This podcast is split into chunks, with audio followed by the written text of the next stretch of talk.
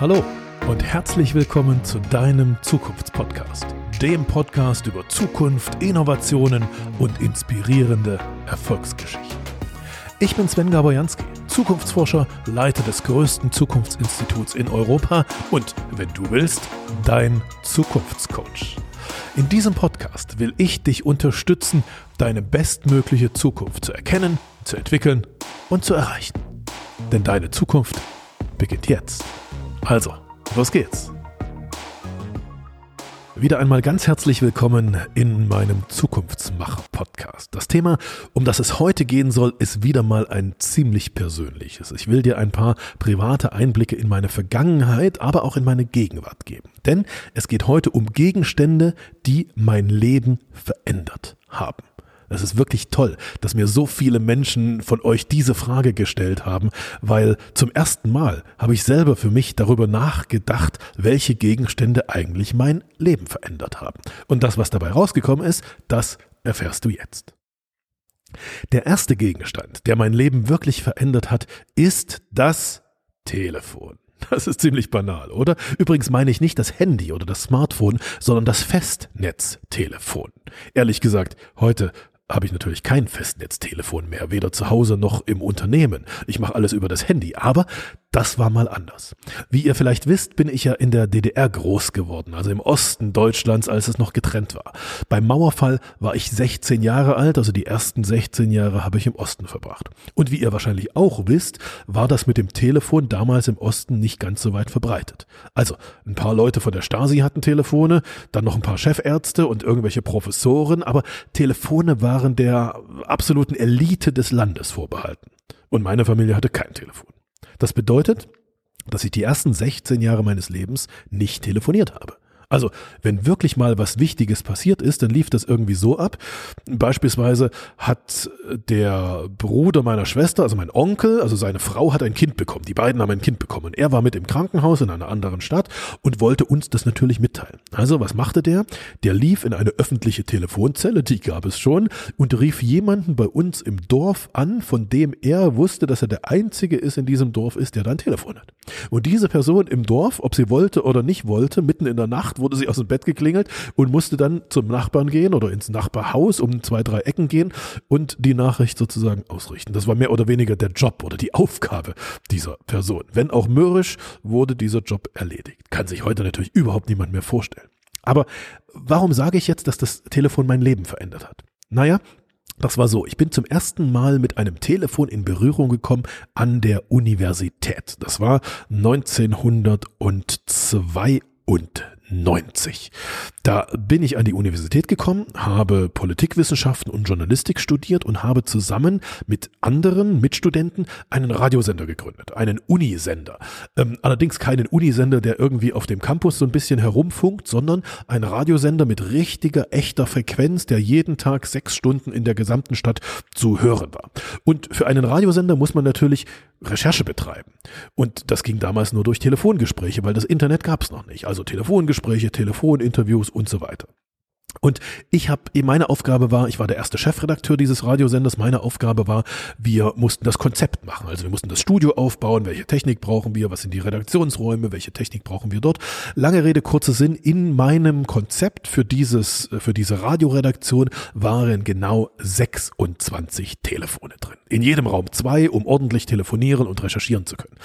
Witzigerweise hatte zu diesem Zeitpunkt die gesamte Universität aber nur 30 Telefone und ich wollte 26 dazu haben. Die haben mich ziemlich komisch angeschaut, also in der Uni-Verwaltung, als ich zum ersten Mal da auftauchte und gesagt habe, wir brauchen jetzt mal 26 Telefone. Aber ich hatte Glück, weil genau zu dieser Zeit wurde eine neue Telefonanlage an dieser Universität gebaut und wir konnten tatsächlich unsere Redaktionsräume für diesen Radiosender optimal ausrüsten mit 26 Telefonen.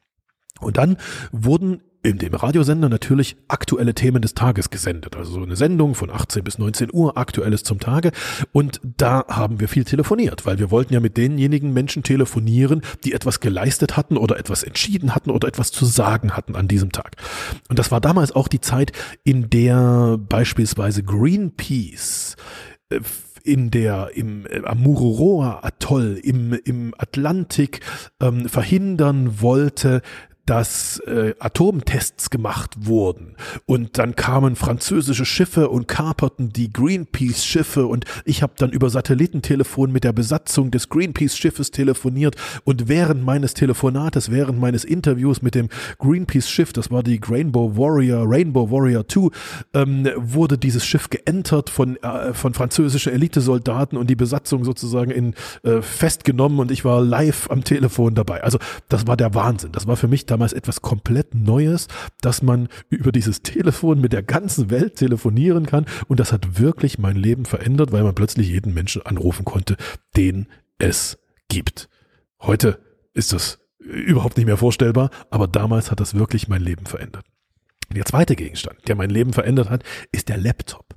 Also, da geht es vermutlich vielen von euch so, ja. Dieses zuklappbare Ding, dieser zuklappbare Laptop hat komplett die Art und Weise meines Arbeitens verändert. Ich bin dadurch unabhängig geworden. Ja, wenn ich im Büro mal in einer Ecke, wenn da mir da zu viel Lärm ist, dann klappe ich den Laptop zu und setze mich einfach im Großraumbüro in unserem Coworking Space im Institut an eine andere Ecke.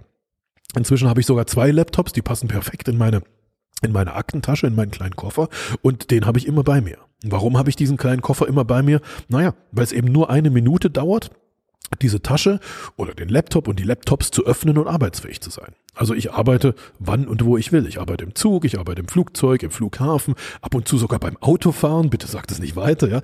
Und ich arbeite auch, wenn ich mein Auto zum Reifenwechsel in die Werkstatt bringe. Habe ich eine halbe Stunde Zeit, kann ich innerhalb einer Minute ähm, meinen Laptop aufklappen und mich in meine Arbeit vertiefen. D dieser Laptop, dieser Gegenstand des Laptops hat mir wahnsinnig viel Freiheit gegeben. Und der dritte Gegenstand, der mein Leben verändert hat, ist eine Krawatte. Also das klingt jetzt vielleicht komisch, aber Krawatten haben wirklich mein Leben verändert. Es gibt in meinem Leben eine Zeit vor der Krawatte und eine Zeit nach der Krawatte. Und Warum trage ich eigentlich so oft eine Krawatte? Das ist die wichtigste Frage. Warum trägt Sven Gaberjanski so oft eine Krawatte? Weil mittlerweile tragen ja selbst Vorstandsvorsitzende teilweise überhaupt keine Krawatte mehr. Warum trägt ein Zukunftsforscher also eine Krawatte? Nun, der Grund ist total einfach. Als ich vor fast 20 Jahren angefangen habe, Zukunftsforschung zu betreiben und Zukunftskongresse zu organisieren und Zukunftsstudien zu schreiben und Vorträge und Keynotes über die Zukunft zu halten, da ist mir etwas passiert, was vielen Menschen passiert. Vor allem vielen jungen Menschen, die anfangen, in ihren Job zu gehen, in meinem Fall anfangen, über die Zukunft zu reden und damit halt Geld verdienen wollen. Was ist mir passiert? Ich wurde nicht ernst genommen. Also man wird nicht ernst genommen, weil man als Verrückter gilt, der irgendwas über die Zukunft erzählt. Und die Leute denken, der hat sich das alles nur ausgedacht oder hat sich das irgendwie aus dem Internet zusammengeklickt.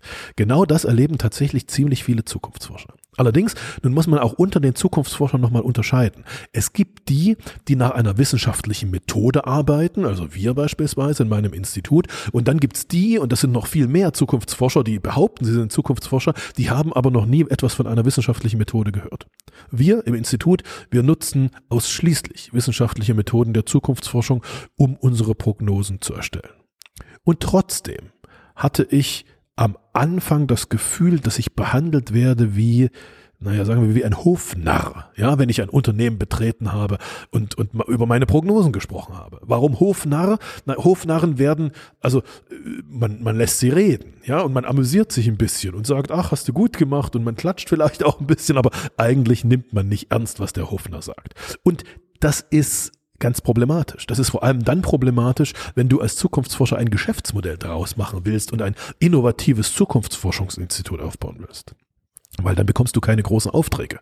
Also als Hofnarr bekommst du so kleine Projekte und darfst mal einmal im Jahr reden oder so kleinere Arbeiten, aber keine großen Aufträge. Also du musst als Zukunftsforscher, das war mir sehr, sehr schnell in meinem Leben klar, du musst aus der Schublade des Hofnarren ganz schnell raus. Und nach zwei oder drei Jahren habe ich gemerkt, dass dieses ganz schnell raus aus der Hofnarrenschublade einfach mit T-Shirt und Jeans nicht funktioniert. Und zu diesem Zeitpunkt habe ich begonnen, Anzug und Krawatte zu tragen. Und siehe da, plötzlich wurde ich ernst genommen. Plötzlich haben mir Vorstandsvorsitzende ihre Überlegungen für zukünftige Strategien geteilt und mit mir diskutiert. Und ich habe Aufträge bekommen für Strategieentwicklungsprozesse und Zukunftsbildprozesse in den Unternehmen. Also kurz gesagt, eine Krawatte ist quasi das Unterscheidungsmerkmal zwischen einem seriösen Zukunftsforscher, den man an die Zukunftsstrategien des Unternehmens ranlässt, und einem Spinner, der irgendwelchen Blödsinn erzählt. Der vierte Gegenstand, der mein Leben stark verändert hat, ist ein Mikrofon ein Radiomikrofon. Also ich habe in meinem Leben, äh, vielleicht wisst ihr das, sehr lange im Radio gearbeitet. Mehr als zehn Jahre habe ich in der ARD gearbeitet und vorher schon als Student war ich auch im Radio aktiv. Und das Interessante dabei beim Radio ist, wenn du zehn Jahre Radio machst, ist, du hast nur ein Mikrofon. Du hast keine Kamera. Also du kannst kein Bild zeigen. Du hast nur deine Stimme und musst mit deiner Stimme und mit dem, was du sagst, die Zuhörer fesseln und begeistern und dranhalten. Also erstens mal muss deine Stimme ein bisschen angenehm sein, ja. Man muss sich gern mit dieser Stimme umgeben. Das ist schon mal die Grundvoraussetzung für die Arbeit vor dem Mikrofon. Und zweitens solltest du Geschichten erzählen, die Bilder in den Köpfen deiner Hörer schaffen. Also nur durch die Sprache, ohne ein eigenes Bild zu haben, Bilder im Kopf kreieren. Das ist der eigentliche Job des Menschen vor einem Mikrofon. Und dann hast du natürlich nur eine Chance, um verstanden zu werden. Also es folgt Satz auf Satz auf Satz auf Satz. Und wenn ein Satz nicht verstanden ist, wenn die Menschen zu lange über die Bedeutung eines Satzes nachdenken müssen, dann ist der nächste Satz schon vorbei. Dann verlieren die sozusagen, dann verlierst du diese Menschen aus dem, was du eigentlich sagen willst. Also jeder Satz muss exakt sitzen, muss so einfach und verständlich wie möglich sein, damit man dem Sprachfluss folgen kann. Und dafür brauchst du eine einfache und eine klare Sprache und dein Thema, deine Geschichte musst du in, in einfach, in eine einfache Story verpacken. Und genau das hat mir die Arbeit vor dem Radiomikrofon beigebracht und das ist sehr, sehr nützlich, weil auch wenn man auf der Bühne steht und tausende Menschen vor sich hat auf dieser Bühne, auch dann hilft einem diese klare und einfache Ausdrucksweise und natürlich das Talent, Geschichten erzählen zu können. Menschen merken sich nun mal Dinge besser, wenn man ihnen einfache sprachliche Bilder sozusagen an die Hand gibt oder in den Kopf gibt. Und wenn man diese Fähigkeit besitzt, dann hat man auch die Grundvoraussetzung, um auf große Bühnen zu gehen, um Keynote-Speaker zu werden und vor tausenden Menschen zu sprechen. Und jetzt kommen wir zu meinem fünften Gegenstand, der mein Leben verändert hat. Und dieser fünfte Gegenstand, der ist wieder ziemlich aktuell. Das ist nämlich ein Ring. Ein Ring, den ich am Finger trage. Aber da geht es nicht um einen Ehering, also den trage ich auch am Finger, der ist auch extrem wichtig für mich, natürlich. Aber in diesem Fall meine ich einen anderen Ring. Es geht um einen Ring, den ich am kleinen Finger trage. Und dieser Ring, der hat Sensoren. Diese Sensoren liegen direkt auf der Haut und messen Körperdaten. Also der Ring misst beispielsweise meine Bewegung, meine Herzfrequenz und so weiter. Und warum ist das so wichtig? Warum ist das so lebensentscheidend für mich? Naja, das bedeutet mir so viel, weil ich in meinem Leben und in meinem Job leistungsfähig sein möchte. Ich möchte aus meinem Körper so viel Energie wie möglich rausholen. Ich habe einen Job, in dem ich meistens mehr als acht Stunden pro Tag arbeite. Das setzt eine Menge Konzentration voraus. Außerdem muss ich mich um meine Mitarbeiter kümmern. Dafür braucht man auch eine Menge Konzentration und Überzeugungskraft und Einfühlungsvermögen. Und darüber hinaus stehe ich dann noch regelmäßig auf Bühnen. Das heißt, ich reise viel herum und dann habe ich natürlich auch noch ein Privatleben, eine Familie, drei Kinder. Auch das fordert alles ziemlich viel Energie von meinem Körper. Und damit ist jetzt nicht gemeint, dass ich Hochleistungssportler bin oder so etwas. Nein, ich muss einfach sehr viel leisten und ich möchte sehr viel leisten, weswegen ich einen gesunden Körper mit einer professionellen Steuerung dieses Körpers benötige. Und genau an dieser Stelle kommt mein Ring ins Spiel. Er heißt übrigens Ura-Ring, also O-U-R-A. So heißt dieser Ring. Und der leistet sozusagen die professionelle Steuerung der Leistungsfähigkeit meines Körpers. Einer der wichtigsten Aspekte für die Leistungsfähigkeit, sagen alle Experten, ist der Schlaf. Deshalb achte ich sehr, sehr, sehr, sehr genau darauf, dass ich gut schlafe, schon seit langer Zeit. Früher konnte ich das, also habe ich das so aus dem Gefühl, aus dem Bauchgefühl gemacht, war aber niemals präzise. Ich konnte meinen Schlaf nicht wirklich steuern. Inzwischen misst dieser Ring meinen Schlaf. Ja, früher wusste ich nie, ob ich guten oder schlechten Schlaf hatte. Mit dem Ring, den mir übrigens meine Frau geschenkt hat, funktioniert das perfekt. Plötzlich kann ich meinen Schlaf, und die Faktoren in meinem Tagesablauf messen, die ich vorher niemals messen konnte. Also, deshalb ist dieser Ring einer der fünf Gegenstände, die mein Leben am meisten geprägt haben und in diesem Fall auch noch weiter prägen werden. Diese fünf Gegenstände haben tatsächlich mein Leben verändert. Was heißt das alles? Ich hätte niemals gedacht, dass eine Krawatte so vieles verändern kann. Ich konnte es eigentlich gar nicht fassen, als ich darüber mal nachgedacht habe. Und genau deshalb ist es so interessant, diese Dinge zu reflektieren, über diese Dinge nachzudenken, weil nur dadurch kann man feststellen, was im Leben wirklich zur Veränderung führt. Und deshalb möchte ich dich heute einladen, dir selbst ein paar Gedanken darüber zu machen, welche Gegenstände eigentlich dein Leben verändert haben. Und ich bin sicher, du hast genau solche großen Aha-Momente wie ich. Ich wünsche dir eine ganz große Zukunft. Danke dir fürs Zuhören im Podcast Zukunft entdecken, entwickeln, erreichen. Wenn ich dich inspirieren konnte, dann teile es gern mit deinen Freunden und mit deiner Familie. Mehr Infos zu deiner Zukunft, wie man sein bestmögliches Zukunftsbild entwickelt und wie man es erreicht, findest du in meinem Blog unter jansky.de. Und dort habe ich dir auch noch ein kleines Geschenk für deine Zukunft hinterlegt. Hole es dir gleich ab unter jansky.de slash Geschenk. Bis zum nächsten Mal und auf eine großartige Zukunft.